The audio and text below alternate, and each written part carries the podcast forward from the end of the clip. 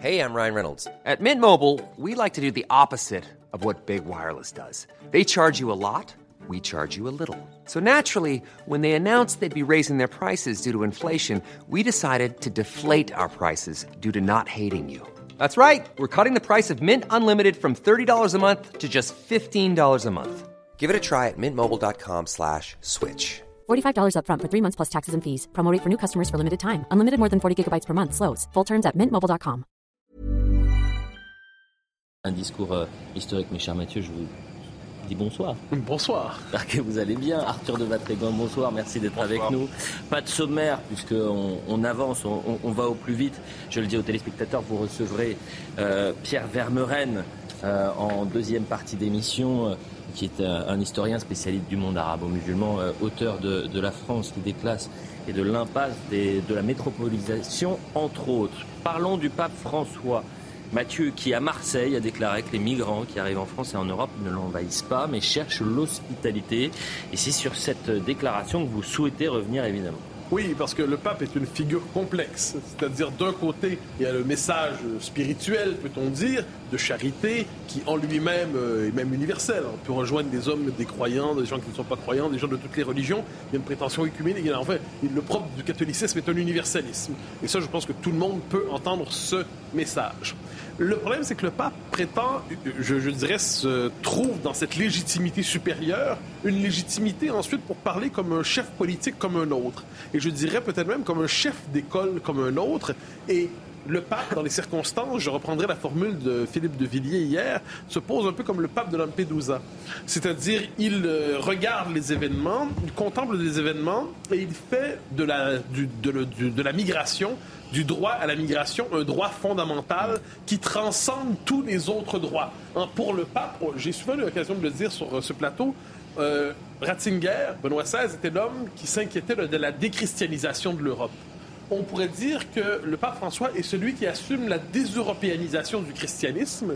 Autrement dit, un christianisme qui s'affranchit de son berceau historique, j'entends donc pas son berceau euh, spirituel, mais son berceau historique, l'Europe, la chrétienté, et qui acte en fait le fait que l'Europe n'est plus le continent qui portera le destin du christianisme. Mais plus encore, le pape se présente aussi comme celui qui dit l'Europe, parce qu'il est dans un récit post-colonial, un récit décolonial. Euh, Si je ne me trompe pas, aujourd'hui, des indigénistes ont célébré les paroles du pape.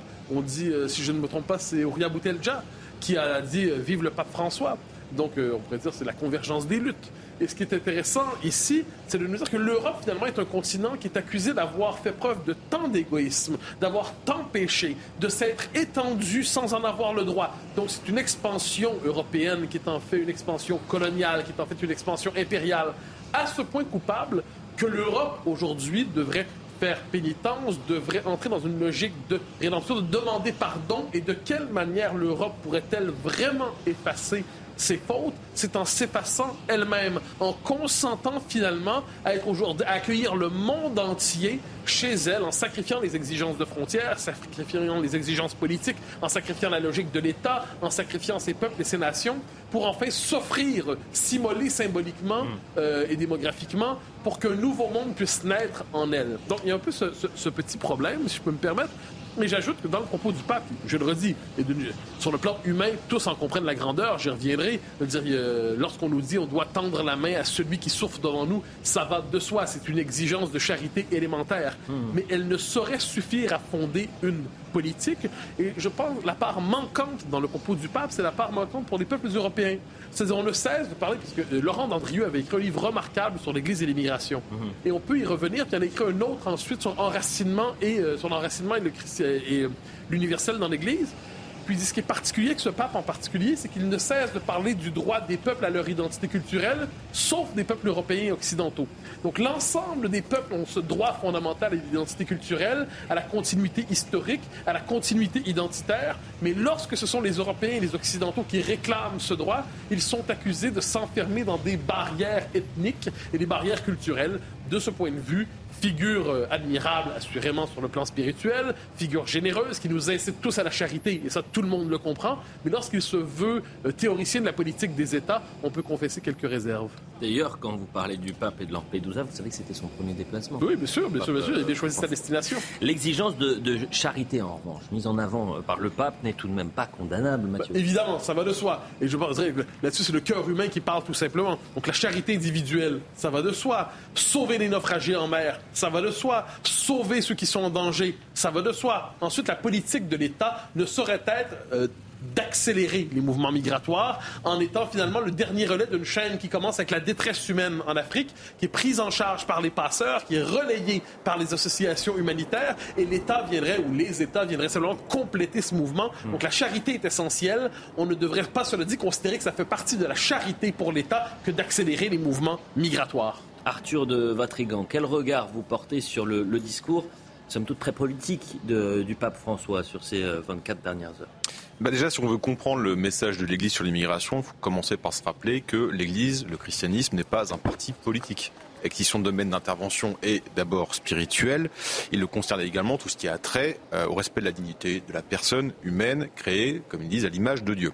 Donc quand le pape François pleure les victimes, les migrants, on peut bien sûr euh, on peut ne rien lui reprocher et au contraire le féliciter de braquer euh, des caméras sur ce drame euh, de la Méditerranée. Parce que partout où l'homme souffre, l'Église doit être présente. Et moi, je peux que me réjouir, évidemment, que bon nombre d'éditorialistes ou d'élites ou de politiques qui passent plutôt leur temps à ricaner et à taper sur le christianisme, aujourd'hui s'engagent à la suite du pape protéger le plus faible, protéger le plus démuni, le secourir, évidemment, euh, est la mission de tout chrétien. Que le pauvre soit le migrant qui se noie, que le pauvre soit le clochard en bas de chez vous, que le pauvre soit le bébé dans le ventre de sa mère qui ne sait pas qui va être humilié, ou votre grand-mère qui va se faire buter avec le tampon moral de l'État, ça s'appelle l'euthanasie. Mais bizarrement, les élites ne retiennent toujours que les migrants et pas le reste.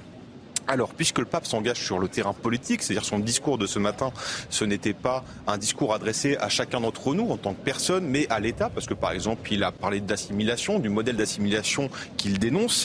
Et eh ben alors, il faut prendre aussi en compte les circonstances, c'est-à-dire de ne pas raisonner in abstracto au risque de rendre ce beau principe qu'il a expliqué hier et ce matin inapplicable. Il le dit lui-même, la solution n'est pas de rejeter, mais d'assurer les possibilités de chacun, un grand nombre d'entrées légales et régulières. D'ailleurs, ce serait lui faire un mauvais procès de l'accuser de vouloir ouvrir les vannes, lui qui vit au Vatican entouré de murs et de gardes suisses. Euh, l'accueil ne peut être inconditionnel, il le rappelle, c'est ce que rappelle le catéchisme de l'Église catholique, l'article 2241, l'immigré est tenu de respecter avec reconnaissance le patrimoine matériel et spirituel de son pays d'accueil, d'obéir à ses lois et de contribuer à ses charges. Reconnaissance, obéissance et contribution, disons que même avec une loupe, il est quand même assez difficile de voir chez certains de nos migrants, en tout cas les plus récents, le respect de nos mœurs et de nos lois. Et de même, lorsqu'il euh, affirme que ceux qui risquent leur vie en mer euh, n'envahissent pas, ils cherchent l'hospitalité, euh, disons qu'entrer à coup de bélier n'est pas tout à fait la même chose que de sonner un interphone. Mais parmi tout ce discours, il y a quand même des choses que j'ai pas très bien comprises. peut-être c'est dû à un problème de sémantique, hein, de, ça peut être aussi des problèmes de traduction. Peut-être que lui n'a pas forcément pris en pris conscience du problème et du contexte français, comme ce qu'il déclare par exemple à propos de la ville de Marseille. Une marée de peuples a fait de cette ville une mosaïque d'espérance avec sa grande tradition multiethnique, multiculturelle. Bah, une ville qui fait plus parler d'elle pour ses checkpoints, pour euh, ses balles de Kalachnikov qui passent un peu partout, ses affrontements claniques, c'est un peu compliqué. Et puis si on va un peu plus loin, rappelez-vous de cette pauvre femme euh, de 60 ans dans la basilique Saint-Denis, simplement munie d'un chapelet qui se fait égorger par un migrant venu de Lampedusa. C'est quelque chose qu'il faut également prendre en compte parce que notre immigration est majoritairement subsaharienne. Donc faire de la politique nécessite de ne pas fermer les yeux sur les circonstances, c'est-à-dire comprendre l'époque, les particularités et articuler toutes les sphères de la vie temporelle. Je me permets juste de vous couper, hmm. Arthur, parce que le pape, justement, a, rendu hommage aux victimes des attentats, oui, bien sûr. notamment aux victimes. Oui, c'est pourquoi je dis il faut aussi prendre en compte tout cela, et je, je m'adresse notamment à nos politiques, nos terroristes, évidemment, qui font de la récupération. C'est-à-dire, ce beau principe, il faut l'appliquer d'un point de vue temporel et non raisonner justement en universaliste désincarné ou en économisme en évacuant toutes les questions immatérielles. Et dernière chose, il a parlé de l'assimilation en expliquant que l'assimilation ne tient pas compte des différences et reste rigide dans les paradigmes. Alors, quid alors du bienheureux Charles de Foucault Rappelez-vous cette fameuse lettre écrite à l'académicien René Bazin pour répondre à cette question des musulmans peuvent-ils être vraiment français? Charles de Foucault, que le pape a cité lui-même dans son discours, il répond exceptionnellement oui, d'une manière générale non. Ce changement de nationalité implique une sorte d'apostasie, un renoncement à la foi ne médit. Alors disons que la conversion en laquelle je crois me semble un peu plus radicale que l'assimilation que le pape dénonce. Vous avez quasiment réussi à faire fuir à tous les deux le, pape du sol français, puisque dans un instant, et nous sommes toujours sur ces images euh, en direct, le, pape euh, François qui, qui va quitter donc euh, l'aéroport de Marseille pour rejoindre le, le Vatican, ce qui nous permet d'avancer dans notre émission, cher Mathieu. Et c'est un sujet absolument passionnant. On apprenait jeudi qu'une vaste coalition parlementaire transpartisane, excluant d'ailleurs toutefois euh, le Rassemblement national, entend présenter en janvier un projet de loi visant à bannir le climato-scepticisme des médias. L'objectif de ce projet de loi est donc d'interdire dans le débat public toute remise en question du dérèglement climatique, tout comme de leur cause anthropique. Et, et c'est à cette proposition que vous voulez consacrer votre édito. Oui, c'est absolument majeur. Alors, qu'est-ce qu'on nous dit fondamentalement? C'est une proposition qui est portée par plusieurs. C'est que la question non seulement du réchauffement climatique, mais de sa responsabilité humaine ne devrait plus être matière à débat. Ça devrait échapper au débat contradictoire dans l'espace public. Donc, imaginons que vous ayez un livre tout à fait stimulant, inattendu, qui relativise une affirmation à une autre. Eh vous ne devriez plus avoir le droit d'en parler dans le média. La condition de base du débat démocratique, ce serait d'accepter certaines prémices. Alors moi, je ne remets pas en question ici, on s'entend bien, la question des changements climatiques ou la responsabilité humaine. Je dis simplement que la sanctuarisation, enfin l'institutionnalisation politique de ce qu'ils appellent le consensus scientifique, c'est la meilleure manière de créer ce qu'on pourrait appeler une forme de judiciarisation du débat, climatique et une logique de censure dans le débat public. Euh, je précise que Mme Jacinda Ardern, l'ancienne première ministre de la Nouvelle-Zélande, avait dit on doit quelquefois limiter la liberté d'expression pour être capable de préserver des vérités fondamentales. Puis elle disait sur le changement climatique, si on le remet en question, comment peut-on le combattre? Et elle ajustait ça sur d'autres sujets aussi. Alors, la question de base, c'est comment va-t-on définir le climato-scepticisme ici? C'est pas un détail. Est-ce que le climato-scepticisme, donc, c'est la responsabilité, euh, le changement climatique plus la responsabilité humaine?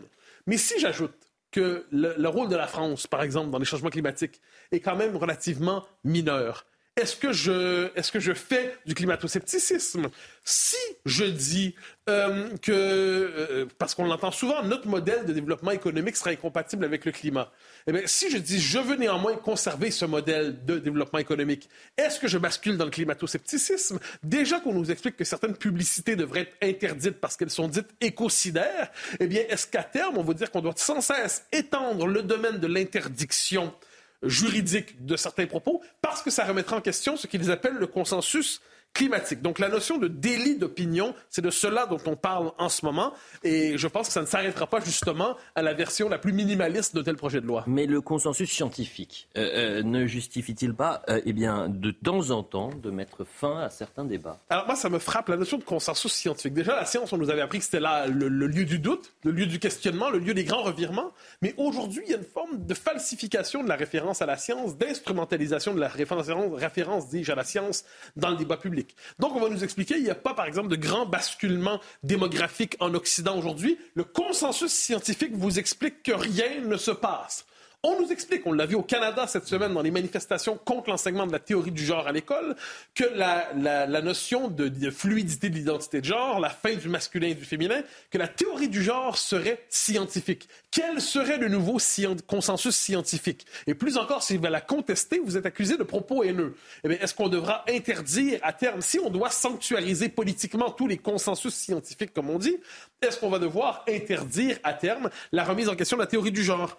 Tout ça me fait penser à ce qu'on appelait autrefois le marxisme scientifique. Hein. Le marxisme se prenait pour l'énigme résolue de l'histoire. Le marxiste disait Je suis une science. Je suis une science et je suis la seule science. Donc on peut débattre dans les paramètres du marxisme, mais on ne peut pas en sortir. De ce point de vue, cette prétention à faire d'une forme de vérité idéologique, vérité idéologico-scientifique, en faire un dogme politique, ça nous rappelle que l'Occident aujourd'hui poursuit à sa manière l'histoire de l'URSS par d'autres moyens. Alors pour vous, cette proposition de loi, elle est tout simplement autoritaire? Elle est tout simplement autoritaire, pour ne pas dire totalitaire. Un régime à vérité officielle est un régime idéocratique. Hein. Donc quand vous avez un dogme, il faut des gardiens du dogme. Quand vous avez des gardiens du dogme, il faut une punition pour ceux qui ne respectent pas le dogme. Il faut ensuite, il faut être capable de traquer ceux qui contestent le dogme ouvertement, ceux qui s'en moquent, ceux qui font de l'humour. Sera-t-il permis de rire par rapport au changement climatique? Est-ce que l'humour pourra se préoccuper de tout cela? Donc, ce qu'on voit devant nous, en fait, c'est une radicalisation autoritaire de nos sociétés, et tout ça, paradoxalement, au nom de la liberté d'expression, du bon débat public et de la démocratie. On appelle ça la falsification de la démocratie et une fraude intellectuelle. Espérons qu'il n'y ait pas un prochain Covid et qu'on on, ait cette situation Très là. juste. Ah, ça me fait. euh, on n'espère pas une nouvelle vague. Arthur de Vatrigan. Pas Très rapidement, Mathieu a tout résumé de manière brillante comme toujours. Le risque de ça, c'est qu'en effet, on va créer un délit d'opinion et qui va pas arranger la défiance de la- des Français envers la politique et je pense va accélérer même le désenchantement de la démocratie. Parce que là c'est quoi? C'est la compétence scientifique et la rationalité infaillible qui remplace le débat. Et qu'est-ce que le débat? Justement c'est le c'est le principe de la démocratie. Mhm. donc je pense malheureusement qu'il faudrait plutôt miser dans la foi et dans le foi dans le débat et dans l'intelligence des Français. Et je dis ça moi je serais plutôt dans le camp des euh, les luttes contre les antivax et des luttes contre les climato-sceptiques mais je veux croire au débat je veux croire aux échanges et là, le fossé risque d'être encore plus important si on instaure un délai d'opinion, c'est-à-dire si on demande tout simplement à des gens de la fermer. avec cette singularité qu'en dernière instance, avec cela, on fait des climato-sceptiques, comme on les appelle, Des les gardiens et de l'esprit scientifique et de l'esprit et de la liberté d'expression, parce que ce sont eux qui sont dans le rôle du- de la pause du doute et de la réflexion. Et vous galvanisez les, les, les complotistes. Mais bien sûr, mais bien Vous sûr. galva- vous laissez- ça y est, vous leur donnez, c'est l'autoroute pour les complotistes. Exactement. bien joué. La publicité, on revient dans un instant. Vous recevez Pierre Vermeren dans, dans quelques minutes, historien, spécialiste du monde arabo-musulman, auteur notamment de La France qui déclasse. A tout de suite pour la suite de Face à vos côtés. La suite de Face à, à avec Mathieu, bien sûr, et Arthur euh, de Vatrigan. Mathieu Bocoté, vous recevez ce samedi euh, Pierre euh, Vermeren. Merci d'être avec nous, Monsieur Vermeren. Je rappelle que vous êtes auteur de La France qui déclasse et l'impasse de la métropolisation, historien, spécialiste du monde arabo-musulman. Pourquoi avoir invité ce samedi Mathieu Pierre Vermeren Parce que vous avez dit historien du monde arabo-musulman, mais on aurait aussi pu dire, historien de profession assurément, mais sociologue peut-être de vocation, dans le bon sens du terme, il peut avoir un bon sociologue par génération. Euh, si on le prend la peine de lire ses livres sur la France et ses éditoriaux, en fait ses chroniques et ses textes qui paraissent régulièrement dans le Figaro, je considère que Pierre Vermeuren propose une des sociologies les plus fines qui soit de ce qu'on pourrait appeler le malaise français. Et c'est pour revenir sur ce malaise, pour le comprendre dans ses différentes dimensions, que nous le recevons. Pierre Vermeuren, bonsoir. Bonsoir et merci pour votre invitation. Ah, ça fait plaisir. Alors, question première, euh, toute simple, dans un texte assez récent, vous reveniez sur tous les débats sur l'immigration, le basculement démographique français, et à la différence de plusieurs, vous affirmez que l'immigration n'est pas la réponse automatique et inévitable à la crise démographique française telle qu'elle telle qu'on se la représente généralement dans le débat public. Euh, C'est une réponse qui tranche, comme je le dis, avec le consensus médiatique pour l'essentiel. Qu'est-ce qui vous amenait à euh, vous opposer à cette thèse? Alors il y a la question démographique d'une part et la question économique de l'autre. Euh, bon, la question économique, euh, démographique, c'est assez complexe et c'est pas ma spécialité. Mais moi, ce qui m'intéresse, c'est plus la question de l'emploi. Ouais. Et je crois qu'il y a vraiment un problème français particulier dans le domaine de l'immigration, parce que souvent on se compare à l'Allemagne et on dit regardez les Allemands, il y a- ils sont comme nous à peu près, ils ont une vingtaine de millions d'immigrés euh, sur trois générations et c'est une économie qui fonctionne très bien. Et donc, nous, d'après l'INSEE, sur trois générations, il y a à peu près 19 millions euh, sur trois générations aussi d'immigrés euh, aujourd'hui.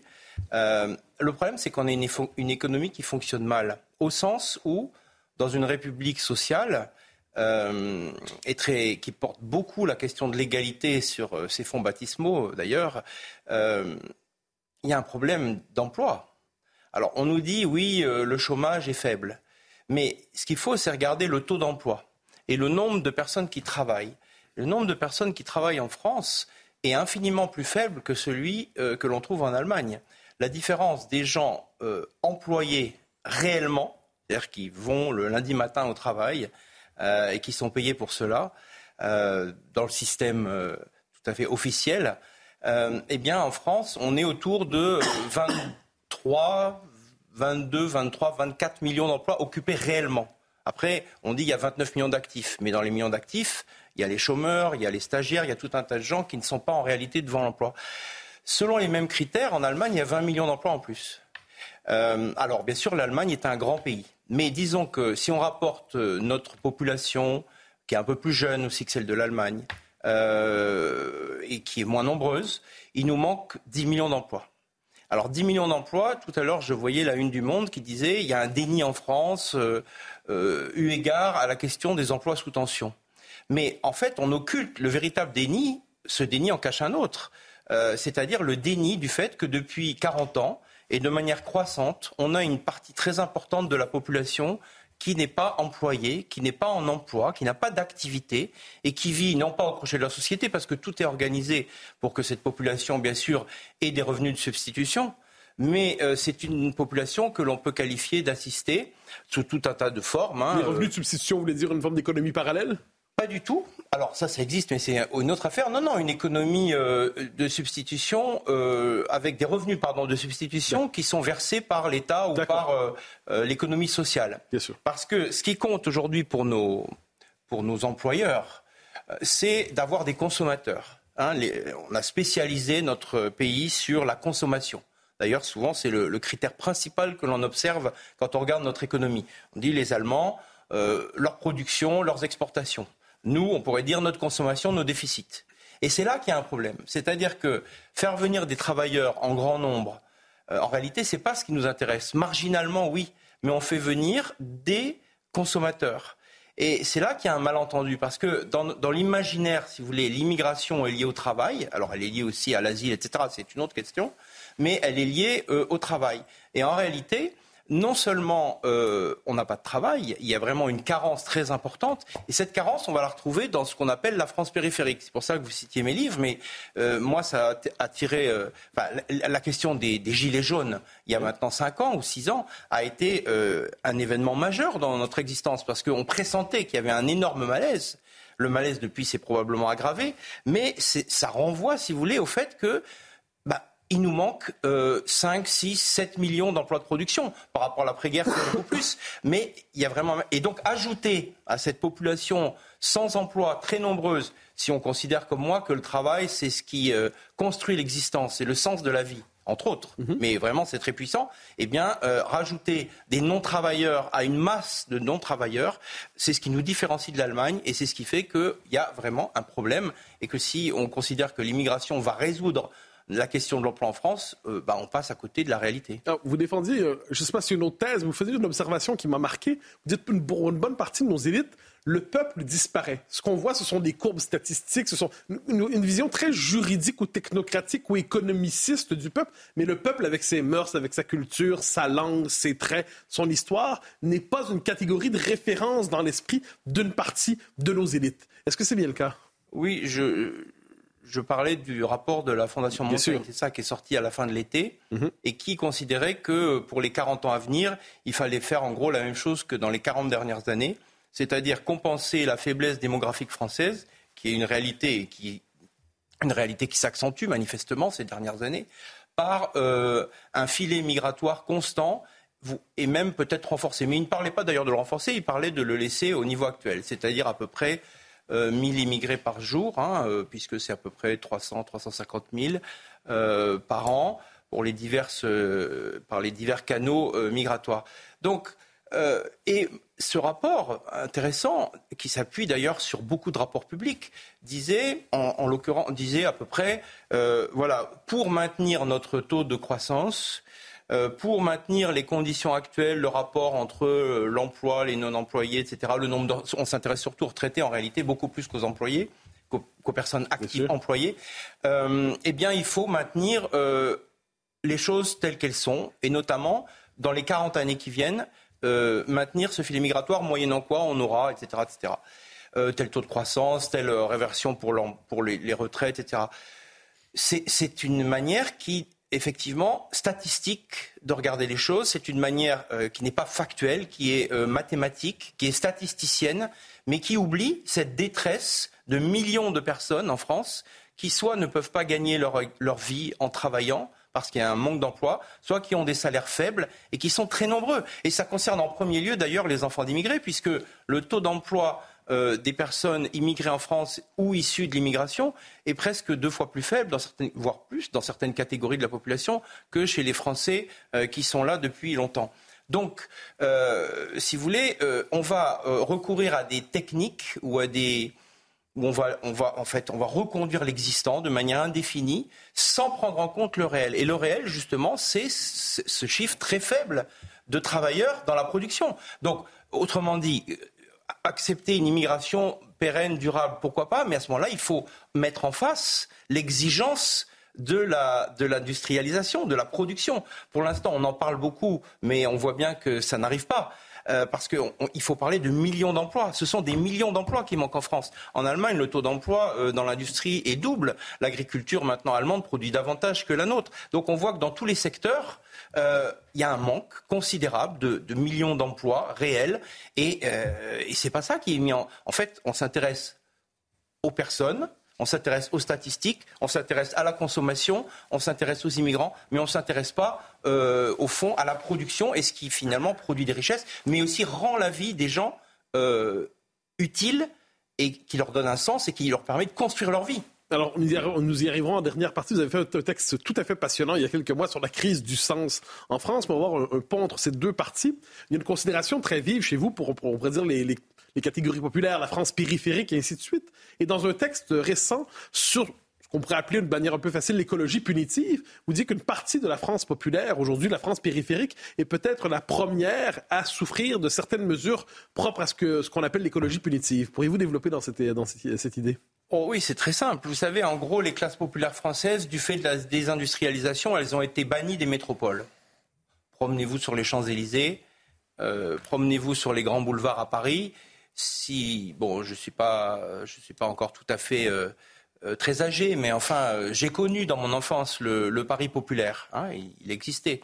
Ce pari populaire aujourd'hui a cessé d'exister. Et dans les grandes métropoles, on l'a vu à Bordeaux où j'habite ces dernières décennies, les classes populaires ont, je ne dirais pas qu'elles ont déserté la ville, mais pour des raisons immobilières, pour des raisons liées à l'emploi, liées à la fin de l'industrie notamment, euh, ces classes populaires sont parties. Elles se sont installées dans la France périphérique. Alors, parfois à 40 km du centre, parce que certains continuent d'y travailler. Je pense aux, catégories moyennes, notamment aux, infirmières, par exemple, euh, aux petits fonctionnaires qui continuent de dépendre d'emplois qui sont dans le centre des métropoles. Mais pour les anciens ouvriers dont les usines ont fermé, ces gens-là sont partis et se sont réinstallés dans des régions de la France périphérique, où ils vivent par dizaines de millions, on pourrait dire, hein, euh, dans la France pavillonnaire et au-delà. Et c'est là que le bas blesse. Et c'est bien pour ça qu'il y avait eu les Gilets jaunes. C'est-à-dire que euh, on sait très bien que dans cette France périphérique, 85, enfin plus encore dans la France périphérique, des personnes vont au travail en voiture. Euh, ils doivent tout faire en voiture. Les services publics ont déserté en grande partie ces campagnes. Ils sont remplacés par euh, des salariés en télétravail, souvent très lointains, avec des accents de pays différents. et donc, Aujourd'hui, quel est le grand service public des, campagnes ou des petites villes? Ce sont les supermarchés. Même pour aller faire ses courses au supermarché, et même parfois à la boulangerie, maintenant de plus en plus, il faut prendre sa voiture. Ces populations reléguées qui n'ont pas accès à des emplois euh, de production, c'est-à-dire à des emplois rémunérateurs, qui ont de moins en moins accès à des emplois publics, sauf dans le domaine social où il y en a beaucoup, notamment pour s'occuper des personnes âgées, ces personnes dépendent de leur voiture pour tout dans la vie. Et aujourd'hui, on leur dit, écoutez, c'est pas grave, euh, vous polluez, mais euh, l'essence est de plus en plus chère. C'est ce qui avait déclenché les gilets jaunes à un niveau de prix qui était très inférieur à celui d'aujourd'hui. Hmm. Entre-temps, il y a eu un choc inflationniste sur l'alimentation de l'ordre de plus de 20%. Mais c'est pas grave, vous pourrez acheter une voiture électrique. Euh, le parc automobile en France, il s'approche de 10 ans. Hein. C'est-à-dire que les gens, il, a augmenté, je crois, de 4 ou 5 années depuis 20 ans, depuis 2000. C'est-à-dire que les gens n'ont plus déjà les moyens d'acheter une voiture euh, diesel et on leur dit mais c'est pas grave, vous pourrez acheter une voiture encore plus chère. Euh, il y a vraiment un malaise très profond, très grave et que seul pourrait euh, contrarier soit une politique spécifique d'aide avec une baisse du prix euh, des taxes, notamment euh, sur l'énergie et sur l'essence. Or, on voit bien que même l'électricité aujourd'hui augmente et va continuer d'augmenter. Donc, euh, euh c'est pas seulement le, le transport, c'est aussi le chauffage. Quand vous habitez dans des maisons à la campagne, le coût du chauffage, et surtout dans le nord, dans l'est, le coût du chauffage est bien plus élevé que dans un appartement à Paris ou dans une grande métropole où les maisons sont collées les unes aux autres, les appartements plus petits et la température extérieure plus élevée. Donc, il y a un problème massif qui pèse très fortement sur ces classes populaires sans emploi et soumises à des chocs inflationnistes dont elles n'ont pas de moyens de se sortir, si vous voulez, ah, malgré toutes les bonnes paroles. Arthur de Vatrigan. Euh, donc face à ce constat, euh, donc on comprend que l'immigration n'est pas une chance pour la France, mais est-ce que la baisse de natalité sera une, France, une chance pour la France?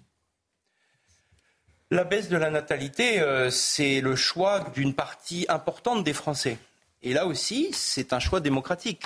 la France s'est caractérisée au XXe siècle par l'invention des politiques natalistes, qui ont été inventées d'une manière conjointe par les gouvernements du Front populaire, de Vichy et de la, et de la Libération.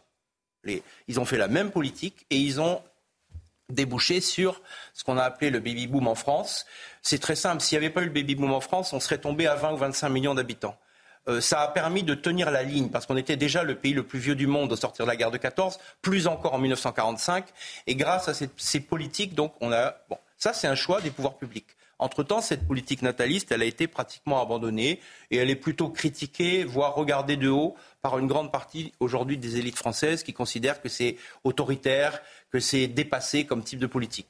Donc, les politiques aujourd'hui se désintéressent de la question puisqu'ils ont trouvé un autre moyen d'augmenter la population et d'avoir des consommateurs. Euh, les Français aujourd'hui, euh, pour les raisons qu'on vient de dire, c'est-à-dire leur baisse de pouvoir d'achat massive, le fait qu'aujourd'hui un, un, salarié a beaucoup de mal à faire vivre sa famille, a fortiori s'il n'a pas d'emploi. Donc faire vivre une famille quand on est dépendant des aides publiques, c'est étrange. Euh, non seulement en termes de fierté, mais aussi en termes de, sécurité pour l'avenir. et puis il y a la question des, jeunes femmes aujourd'hui qui sont soumises à, beaucoup de pression et à qui on explique dans certains euh, mouvements euh, politiques ou idéologiques que si elles ont des enfants, ce sera évidemment d'abord ce serait une folie pure dans le monde qui nous attend en termes d'écologie. Euh, je note que ce n'est pas le cas du tout ni en Afrique ni en Asie, que c'est une névrose spécifiquement occidentale. Et d'autre part que euh, ça va, euh, si elles veulent l'égalité absolue avec les garçons, il faut qu'elles n'aient pas d'enfants. Bon. Ce mouvement a déjà existé en Allemagne et en Angleterre. Hein. Un tiers des femmes en Allemagne et en Angleterre n'ont pas d'enfants depuis 40 ans. Nous, on découvre ce phénomène. Est-ce qu'il sera durable? On ne sait pas. Aujourd'hui, c'est ce que disent les sondages. Donc, de deux choses l'une. Ou bien on est une démocratie dans laquelle les individus ont une liberté d'action. Et si les Français veulent être moins nombreux, avoir moins d'enfants, euh, parce qu'ils considèrent que ce serait folie que d'en avoir beaucoup, est-ce que le fait de les réintroduire par l'extérieur, euh, c'est justifié? Le problème, c'est qu'il n'y a pas de débat en France. On n'en parle pas. Euh, est-ce que, par ailleurs, les pouvoirs publics sont fondés à donner des conditions favorables pour que les gens aient à la fois un métier et la possibilité d'avoir des enfants et de les élever correctement, euh, ça aussi c'est une politique publique, c'est un choix démocratique. Donc euh, on est au cœur de la démocratie, du pacte social, du contrat social, mais tout le monde tourne la tête et finalement on laisse les économistes et euh, les grandes entreprises se dire qu'au fond, ce qui compte, c'est que la population augmente légèrement chaque année pour qu'il y ait un taux de croissance résiduel qui profite euh, à certains secteurs. Un autre exemple. Euh, je lisais des articles très intéressants cette semaine sur le problème du logement. Vous savez qu'en France, on a un logement le coût du logement est très élevé. Et c'est d'ailleurs ce qui fait que les salariés en France sont beaucoup plus pauvres qu'en Allemagne parce qu'ils ont un, coût du logement très élevé. Euh, pour des raisons diverses, là aussi, notamment liées à la crise écologique, on a décidé d'arrêter la construction de logements. Mais si on arrête la construction de logements, il faut arrêter aussi l'augmentation de la population.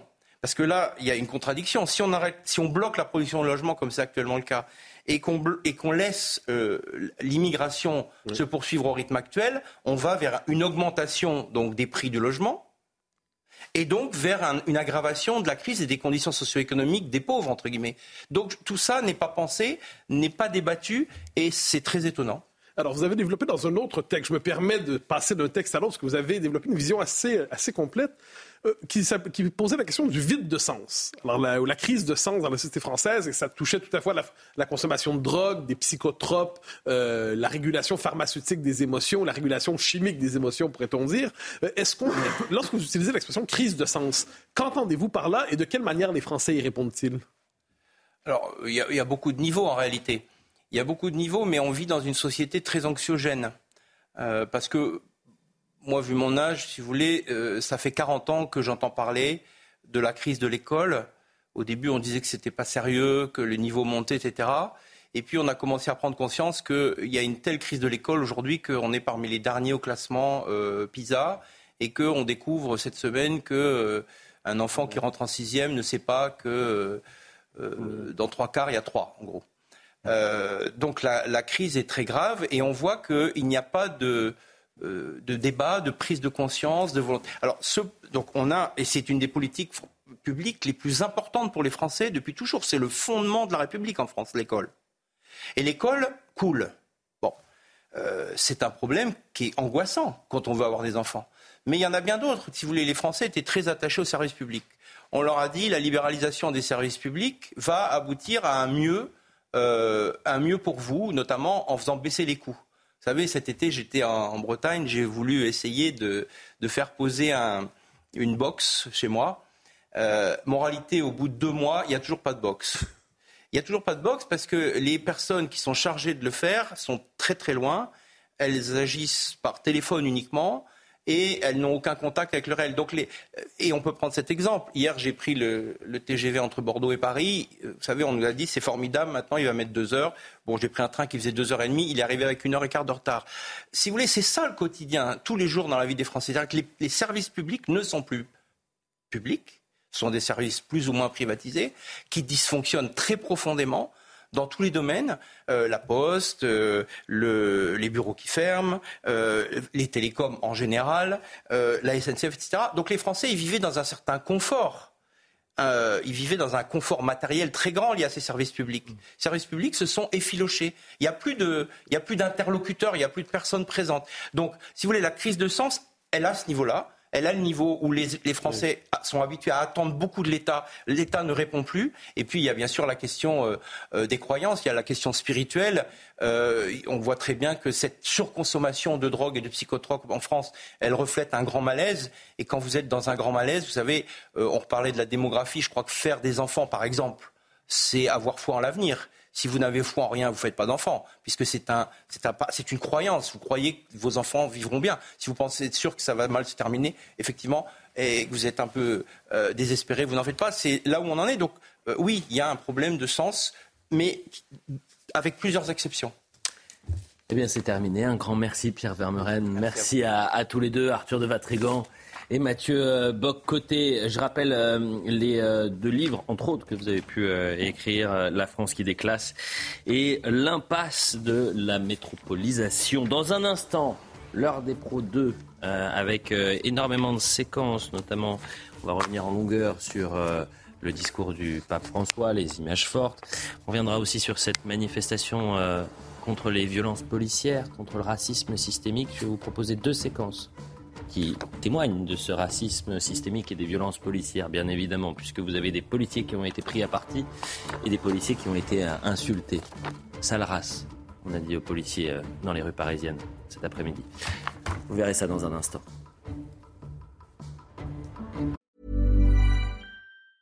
Mom deserves the best, and there's no better place to shop for Mother's Day than Whole Foods Market. They're your destination for unbeatable savings, from premium gifts to show-stopping flowers and irresistible desserts. Start by saving 33% with Prime on all body care and candles. Then get a 15-stem bunch of tulips for just $9.99 each with Prime. Round out Mom's menu with festive rosé, irresistible berry chantilly cake, and more special treats. Come celebrate Mother's Day at Whole Foods Market.